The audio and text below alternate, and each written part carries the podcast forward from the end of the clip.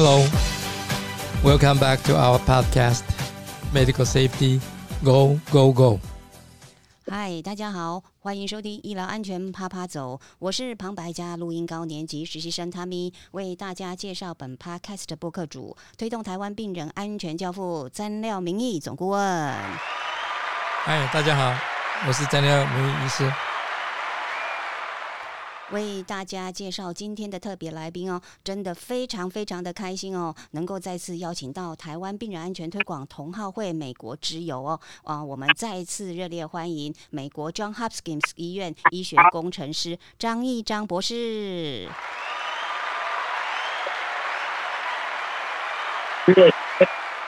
大家好，祝大家啊，圣诞节快乐！我是张一张啊，Merry Christmas，张博士，Merry Christmas，是 Merry Christmas。您听到我们的声音呢，就会觉得怀念台湾哦。但是我们听到您的声音，就非常想念国外的雪景，还有圣诞气氛哦。所以张博士，您府上的圣诞节及壁炉是不是都已经出动了呢？啊，是的，说的是，我们把圣诞树都已经装装饰的很漂亮啊。哦，好可 虽然我们是 podcast 的，只有声音哦。我们请我们的听众好友可以发挥一下你们的想象力哦，可以想象这个哦，在这个哎还没有下，已经下雪了吗？张博士已经呃还没有下雪，就是比较冷了一些了。都都是十度以下啊，就是摄氏十度以下的气气温了嘛哦。对对，再请我们的 podcast 的好朋友再好好的自己发挥自己的想象力哦。嗯哼。OK，我们今天有很多话题啊，我想这个呃，张博士也准备了很好几个呃热门话题哦。首先啊，我想呃美美国当然是一定是了，但是我们国内也很多人在关心的就是这个啊，最近在美国的有嗯跨越六个州哦，将近四百公里哦，算起来大概四百公里的这个所谓的。Tornado 哦，这个是龙卷风啊！哦，这个灾情相当的严重哦，啊，可能推估有啊一百人以上伤亡哦，呃，死亡了哦。那我想这个灾情是相当的严重哦。那连啊接二连三的这个龙卷风哦，好像多达三十个以上哦。那我想这个在国内大部分的人都没有这样子的一个，只有听过，但是也没有经验过哦。但是听起来是相当的恐怖了，因为，呃，毕竟这么这么长的距离哦，四百约四百公里哦，那那么多啊，这个我想啊，建筑物哦，我想这个带来的经济哦，这个的损失损失哦，带来很大的一个经济的一个呃损失哦，我想请张博士，在我今天因为我们在医疗单位哦，当然。面临这样的一个自然灾害，啊，一定会啊产生的可能大概就是有啊大停电哦，停电哦，甚至于停电断水，这个没有瓦斯啦等等啊。那美国现在应该天气很冷哦，所以这方面不知道贵院或者是您在美国那么多年哦，您的经验哦，大概是不是可以给我们呃一些啊这个提示，或者我们的给我们呃我们。啊，讲解一下这这些东西的可怕了。好，呃，借着这次呃龙卷风的这个经验呢，那刚好我们啊，燕峰霍普金斯有有一个呃所谓的 business continuity plan，就是所谓业务连续性的计划。那每个部门呢，他们都需要做部门上。啊，这个 BCP 的一个计划，那当初这个 BCP 啊，我也是起稿啊，填写这个计划人的之一。那我们稍微介绍一下哈，在临床工程业务连续性计划啊启动的时候啊，它应该包括哪一些事情？首先呢，我们先这个计划先就是要了解。当有所谓的天灾人祸影响或军事业或部门的营运动作的时候，啊，临床工程师要做的哪些事情呢？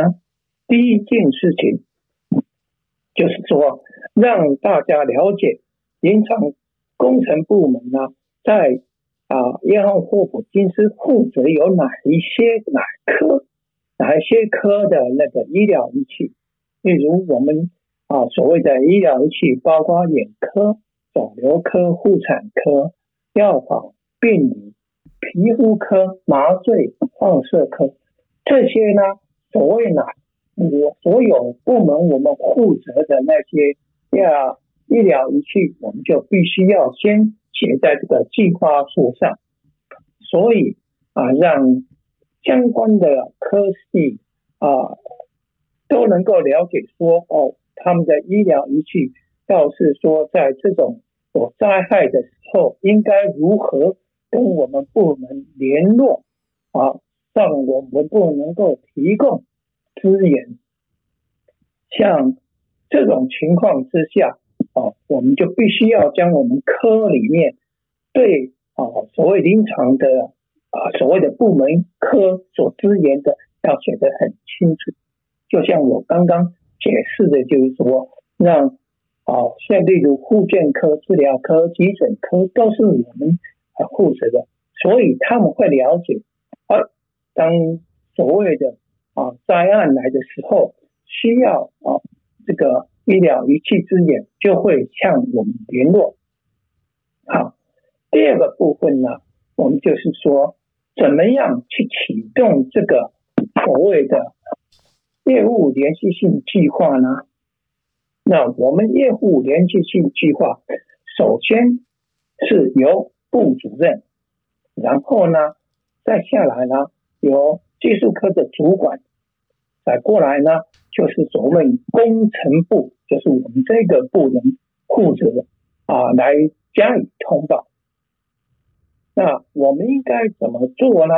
啊，我们就有一个叫做紧急呼叫术，就是说，当这个灾难来的时候，还没有啊，在这个灾难的进行之前，我们就要计划好如何呼叫。第一个啊，能够通电话。通知的是哪一位？例如从副主任开始，然后技术部的主任、工程人员，再往下技术部的各位技术人员。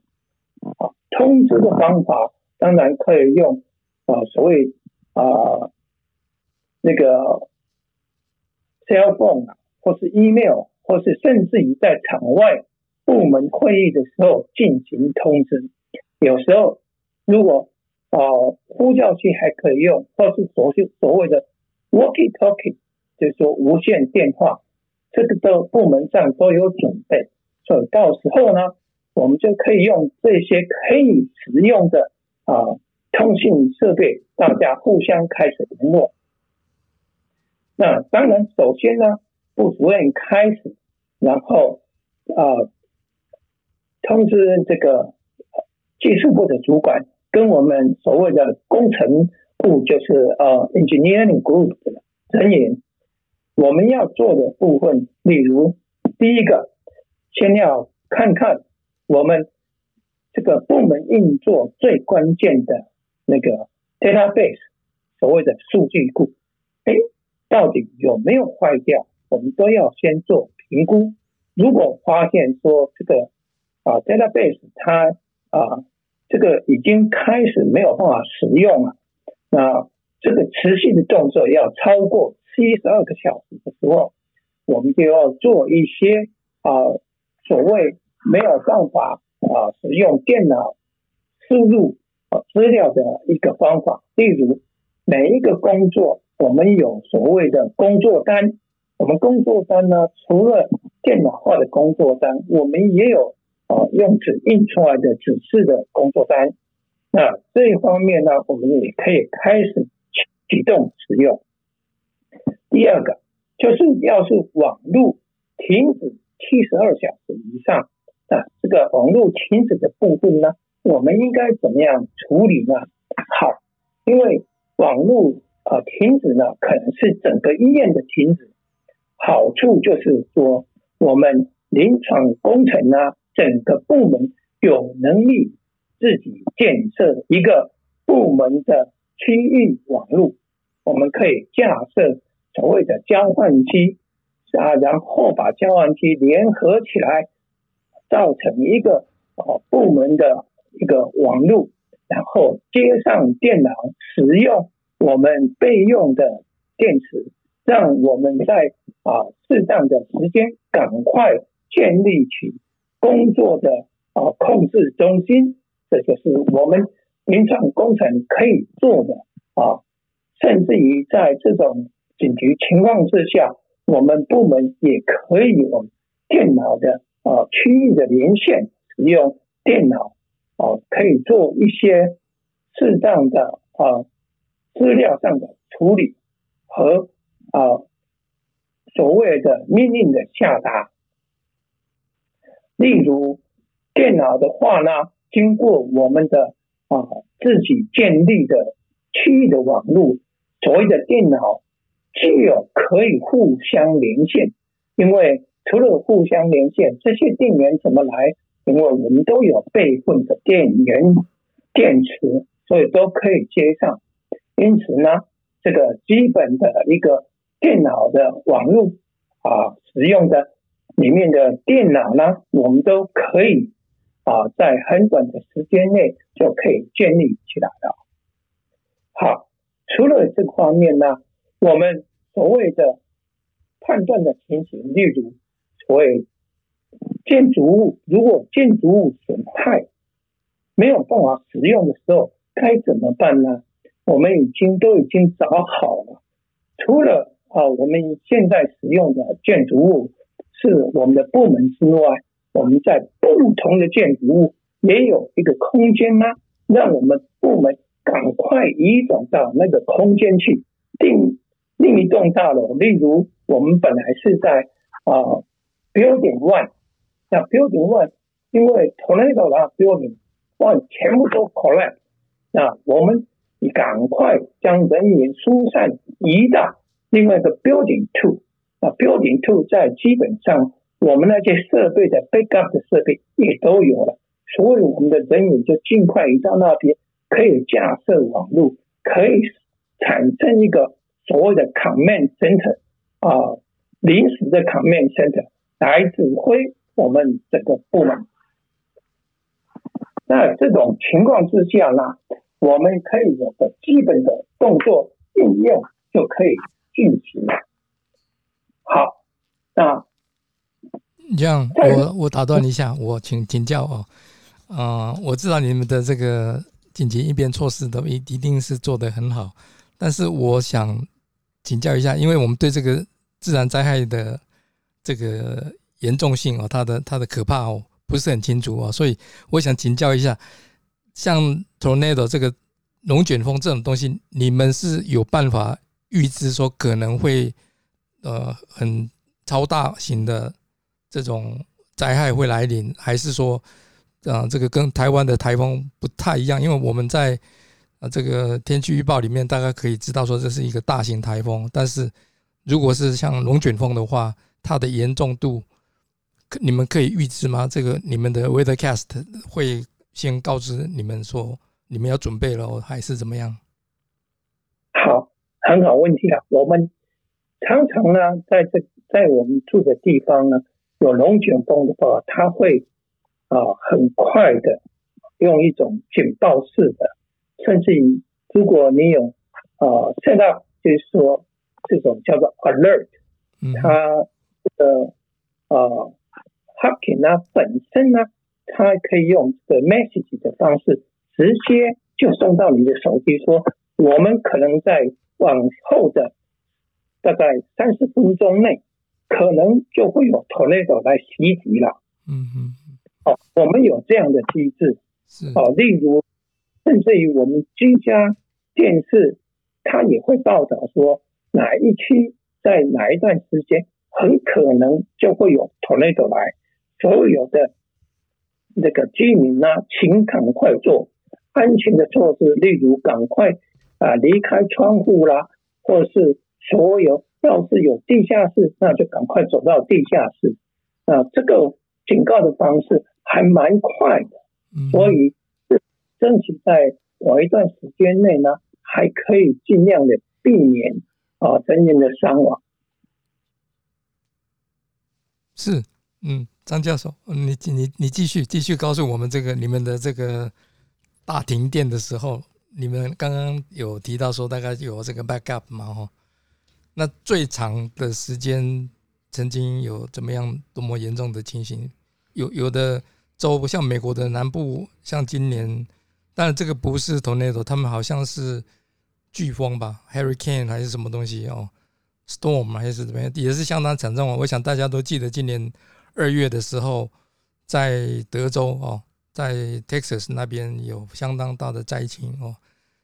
听起来美国的那种灾情都好像超越我们国内目前几几年来几年以来这个台风的严重严重度了哦，损损伤的情形更严重哦。那您您再可以给给我们一些 idea 吗？像就像这个这个龙卷风，还有美国叫做 hurricane 这种东西，是它它有什么样的不不一样？我们大概不是很清楚。说说的是啊，在台湾的话，我顶多听听所谓的台风啊，对对，叫做龙卷风。当然小时候也听说啊，台地叫做更雷亚风啊，那也算是。所谓的龙卷风来到美国，才是真正体会到什么叫做龙卷风。哦，那种龙卷风是真的是巨大的龙卷风，在电视啊这个灾难片、电影的灾难片就可以看到，真的就是从天而降下来那种非常厉害的龙卷风，呼啸而过。它只要一过，所有的建筑物几乎都。少的一片狼藉啊，都弄成平地。那个最重要的差别就是说，我当初在台湾的时候呢，我们住的都是所谓钢筋水泥的房子。嗯哼。好了，来美国，我坦白跟你讲，刚来我也是觉得很不习惯。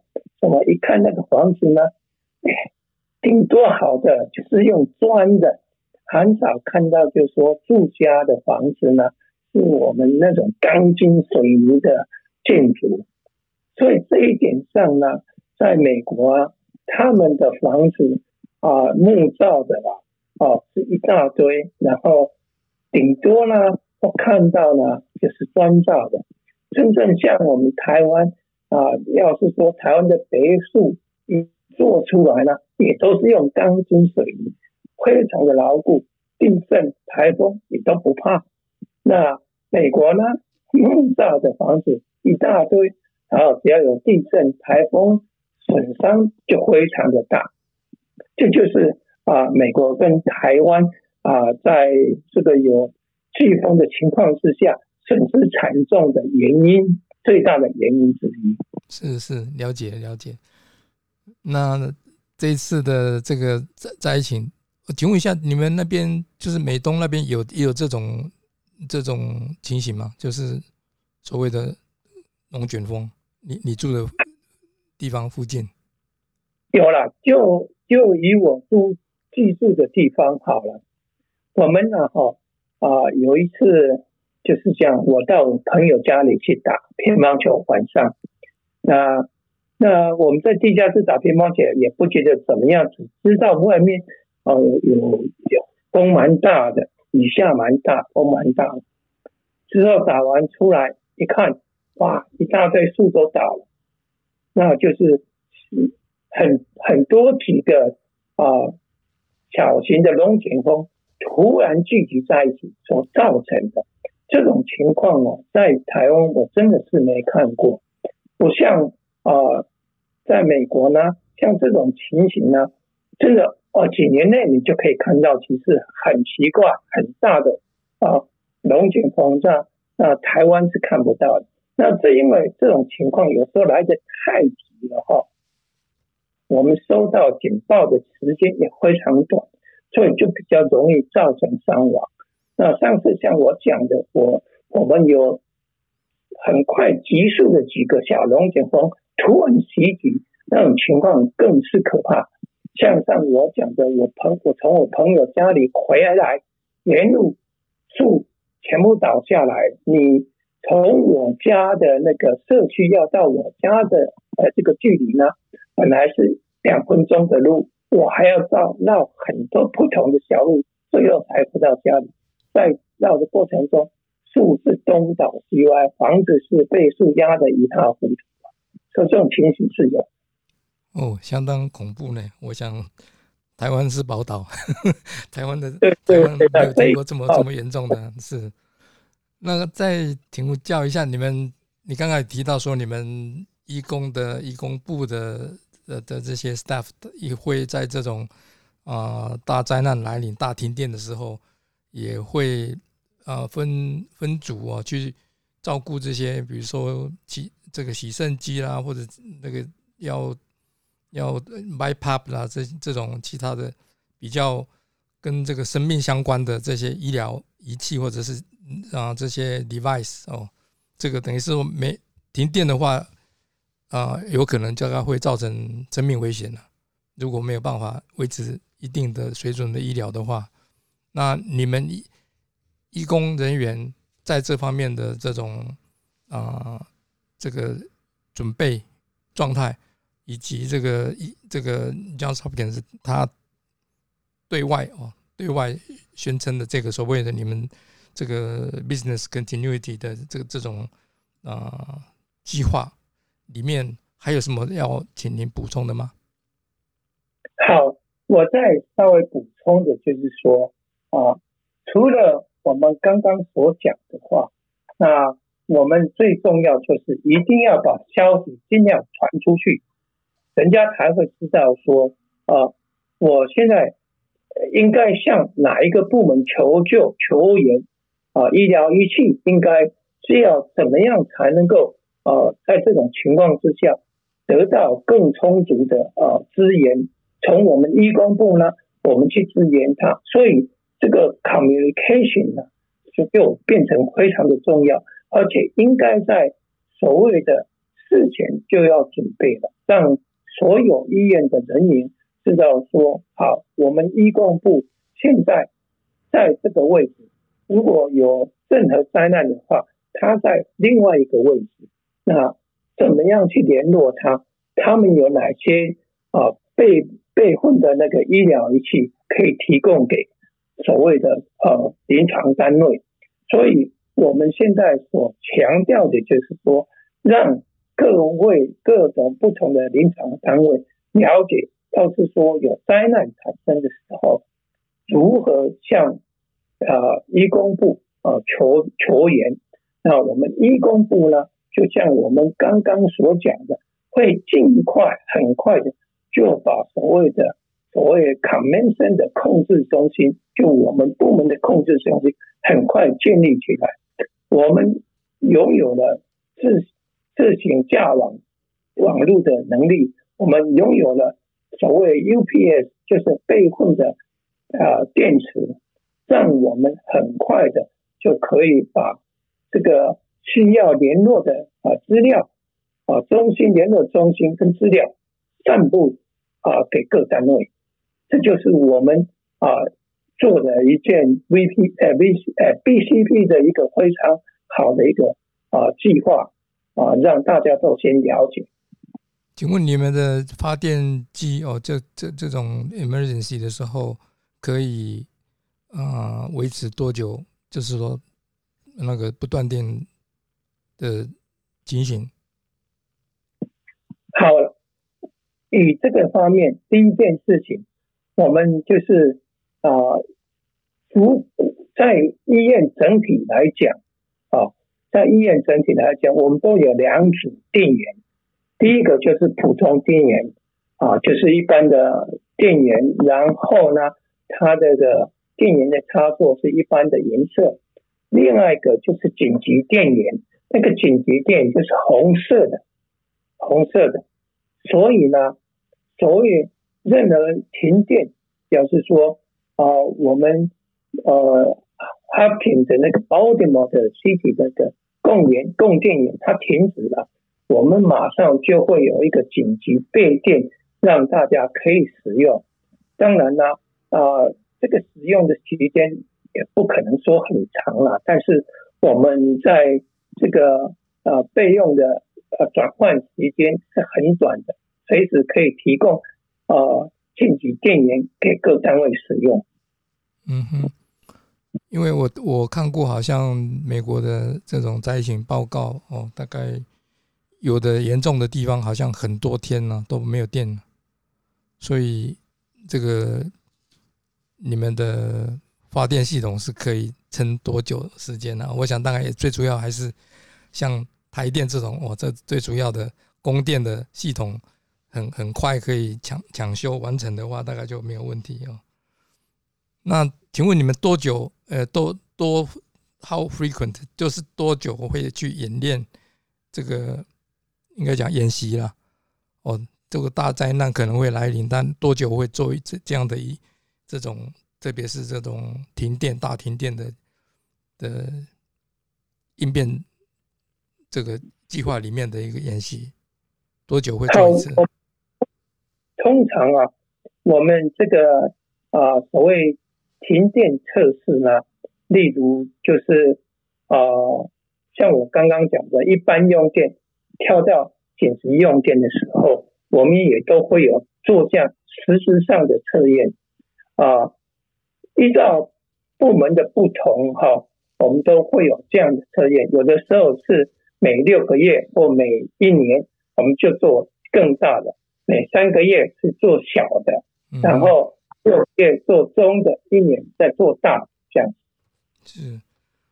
我们国内的医院也偶尔会听到会发生医院火灾哦。那医院最怕的其实就是火灾了。那所以医院里面的这种电气设备的安全标准，我想啊，应该不断的都要去有人去啊测试啦，或者是查核哦。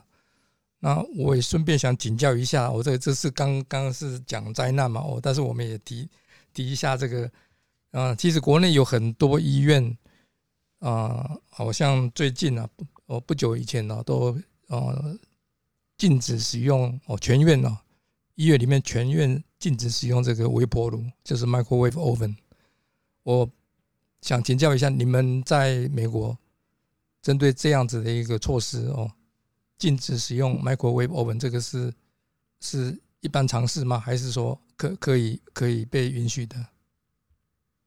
哦，有关 microwave 这方面，事实上 microwave 对这所谓啊，尤尤其是 WiFi 方面的影响，确实是有的啊啊，我们会特别禁止，就是说，例如啊，Micro。Microwave 它使用的地方只是在哦员工的餐厅使用餐厅之内，那一般的呃有医疗仪器的，他们那个地方就不会有 Microwave 了。我们所谓看到的，可以看到 Microwave 都会呃集中在呃员工的休息区或是员工的呃食用呃就是餐饮区，是这样子。那请问，如果像所谓的 VIP 病房呢？可可以病房里面可以有 microwave 吗？哦，那个那种的话，我们要是说病房本身的话啊，他我进去看的病房是没看到有说 microwave，因为他 microwave 对对所谓的我讲说 WiFi 的医疗仪器啦啊，所谓的。呃，所谓的那个呃，WiFi 的 network，它确实都会有影响在，所以我们我看到我到病房去看也是没看到 microwave 的。OK，太好了，太好了，因为我我这个好像在国内也是一个争议的话题啊，很多很多医院里面大概就是有讲哦彻底禁止的，跟有少部分的在使用的一个一个状况。最主要还是因为医院非常怕火灾发生哦。那在今天的话题里面呢，我想啊，我们再切入另外一个主题啊，就是说所谓的异常通报哦。那我想张教授或许有听到说，最近呃，国内呢隔了很久才发生本土感染新冠肺炎的案例哦，那它的原因据说有可能哦是啊一个研究员被实验室室的这个老鼠咬伤所引起的，但这样的一个异常啊却没有被通报出来，哦，就是没有引这个通报这个异常，那也当然我想这个舆论纷纷了哦也也有人就是在啊批评说这个。身为国家最高的一个研究机构哦，也没有这个所谓的安全文化哦。啊，我想这个讲到安全文化，就跟我们病人安全文化就是就是非常非常密切相关哦。啊，这个安全文化是必备的一个条件呢。所以，我想我在想，在 Johns Hopkins 你们医工的领域里面呢，我想应该也是有很多的异常通报哦。可以请你稍稍微呃说明一下吗？好，啊，这是非常好的啊。我们有关这所谓的事件报告，在我们 Hopkins 里面，我们有一套它的系统叫做 Hopkins Event Reporting Online，我们简为啊 H E R O，就是 Hero，就是我们的 Hero。这个呢，哎，对，Hero 英雄。这个就啊，我们 Hopkins 呢。啊，鼓励任何员工，只要你在医院里面看到任何的事件，对病人安全或是医院的任何安全有有所谓的 concern，有所谓的呃呃所谓的有可能会产生这方面的呃安全的顾虑的话，我们就非常鼓励每位员工能够自愿性的去填写。在 Hero 这个呃这个系统上填写你所发现的事情，那当然呢就会包括医疗仪器方面。所以如果当员工呢啊填写这个 Hero 有关医疗仪器，那就会转到我们的部门来，那我们部门就必须要去处理。如果这是医疗仪器对病人造成的伤害，死亡或是受伤，我们就要去做调查。这就是我们这个 Hacking 啊，有自有的一个所谓的 Hero 的 system 啊。有关这个 Hero 呢，基本上它的 Hero 它是所谓自愿性的，它让鼓励员工呢能够自自愿去发掘问题，自愿赶快去填写。所以，因为自愿性的，所以他啊，并没有说百分之一百会把所有的事件都 cover。不过，因为我们的鼓励呢，哦，我们同事有一有发现什么问题，大家会尽可能的在 Hero 上填写这个报告啊。由这个报告呢，就是需要分给分给啊各单位需要。去做调查的，如像我刚刚讲的，如果是医疗仪器需要做调查的话，那我们部门就会派人员去做医疗仪器对病人伤害的调查。嗯哼，那请问一下，这个有有奖励办法吗？是鼓励啊，但是有有有奖吗？目前我们是没看到有奖励的办法。OK，这是已经形成一个内化哦，就是我们台湾还有很多医院都在奖励了哦，就是说你通报一个 incident event，就是有给钱了哦。但无论如何，我想这是绝对非常的重要哦。那请问你有数据吗？就是说你们哦，太棒了太棒了，因为我们这个 hero 啊，会有很多的数据在里面。而且我们也公开让这个数据有任何研究的，我们医院需要研究的这些数据呢，我们会提供给他，提供给研究人员。所以这个关于 medical device 大概它的占比 percentage 大概占占多少个 percent？你有数据吗？哦，这个事实上我们还没有把它做。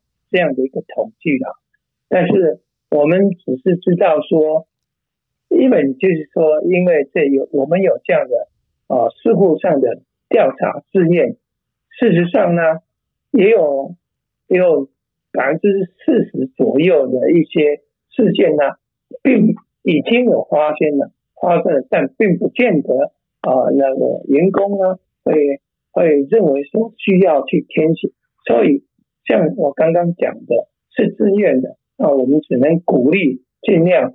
让啊员工去填写，然后呢，这些资料呢能够就是让研究人员啊加以啊分析。那我们还有一个叫做 SCA，这个 SCA 叫 Safety Culture Assessment。嗯哼。啊，assessment 也就是说，我任何跟我们啊所谓的啊安全上有问题啊的评估呢啊，我们也都会啊。填写上去，让大家能够啊，在做呃所谓病人啊安全方面的相关的研究呢，可以提供这方面的资料。我相信啊，Johns Hopkins 的这种文化哦，安全文化是很成熟的啦。哎，因为我曾经大概在十年前去上过上上过课哦，大概也了解啊。这么好的医院啊，在这方面一定是通报文化是很很很成熟的。那在我我只举一个这个数据啊，这这供大大家参考。大概我曾经搜寻过英国的啊这个 MHRA 啊，但美国大概应该也有这个啊 MedWatch 或者等等 FDA 应该也是会有一些数据了哦，但是。相当于这个呃 FDA 哦，就是 N 这个 NHS 跟这个 MHRA 英国的里面啊，大概他们呃跟日本或许也刚好是一个巧合哦，大约是三个 percent，three percent 哦，就是在 out of 这个整个呃所谓的病案通报系统里面呢，大概 medical device 相关的占了三个 percent。但我我不知我不知道这个东西是是啊，也是一个巧合，但是这个是足够吗？还是说是 under reporting 吗？我我认为他们是很认真在通报这两个国家哦，日本跟英国是很认真在通报哦。那我们台湾是台湾的这个 TFDA 哦，台湾 FDA 哦，大概是应该今年五月才正式哦，这个啊这有有。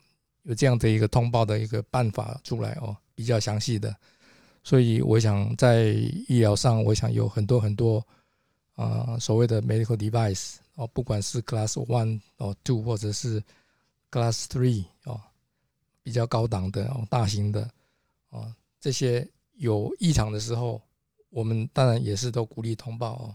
那未来我们做病人安全的人一一定要去熟悉这个通报系统。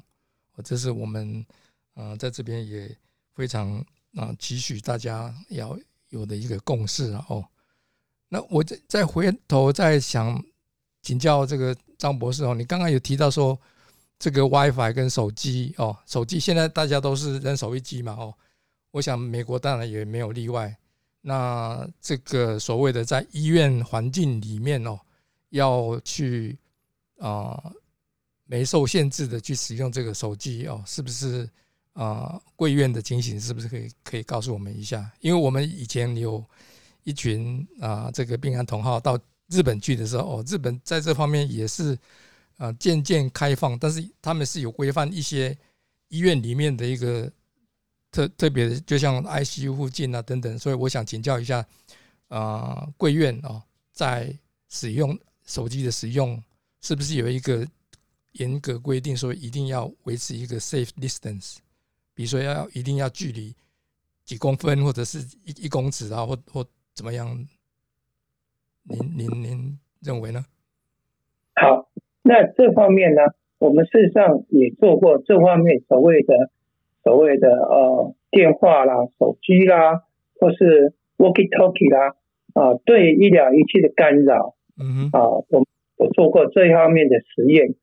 我在实验过程之中有一次啊，那个旧型的啊呼吸器，既然在将近十公尺，我用 walkie-talkie 或是啊以前旧型的电话，我一讲电话，我一开机，那边的哦呼吸器呢会自己 reset，有这种情形，但是那是旧型的。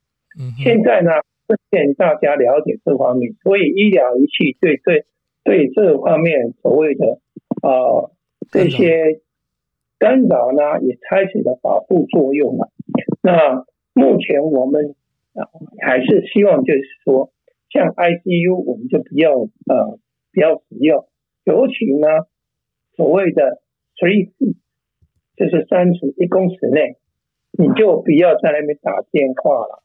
也不要使用，就是就是说你在 ICU 病人接了很多医疗仪器呢，那个地方大家就不要去使用这样子。好，谢谢。OK，今天的访谈因为时间的关系，就先到这边告一个段落哦。相信呃，谢谢总顾问及张博士今天相当卓越且实用的啊、对谈哦。相信各位好朋友跟我一样都有满满的收获哦。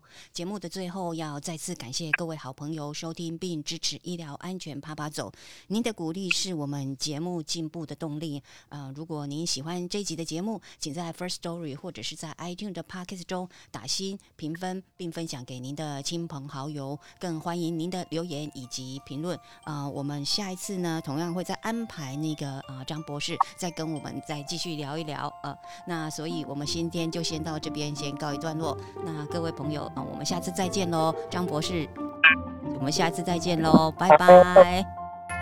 谢好，就谢哦。祝大家问题呃那个是大家是，Merry Christmas。OK，好，这是因为话题很多了，我们再安排下一次了哦。